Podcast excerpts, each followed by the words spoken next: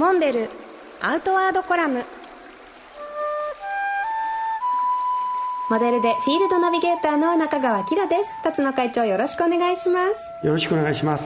先週は徳島県中町の祈祷熊祭りのお話でね月の輪熊について伺いましたけれども熊といえばですよ会長。モンベルのあのお店の入り口にね大きい熊さん立ってますよね。実は徳島の祈祷のそのイベントに呼ばれた一つの理由はえだってモンベルのお店の前にクマが立ってるじゃない。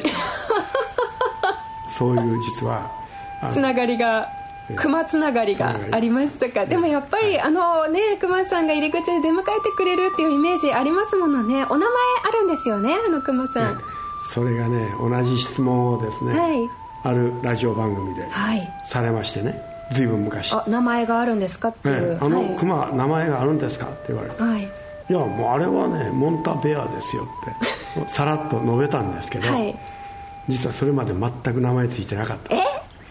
じゃあその場で決まったってことですか？そう。そもそも僕があの見つけて連れてきたクマですからね。そうなんですか。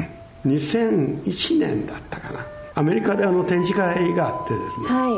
まあ、そこのあるブースに、えー、熊のぬいぐるみがね売っていたんですよ。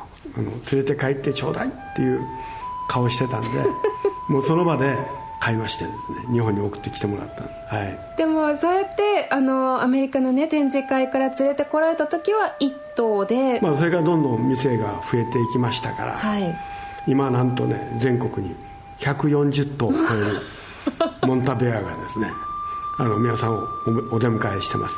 中にはね巨大なクマモンタベアのね親玉みたいなのがね 全国に5頭ぐらいいるんですよ。ええー、ねあのちょっと探してみてください。そしてあのモンベルのね店内にはそのモンタ君があしらわれたグッズっていうのもね結構たくさんありますから熊好きの方はそういう観点でモンベルアイテムをね見てみるっていうのも楽しいかもしれないですね。モンベルアートワードコラム。辰野勇と。中川明がお送りしました。次回もお楽しみに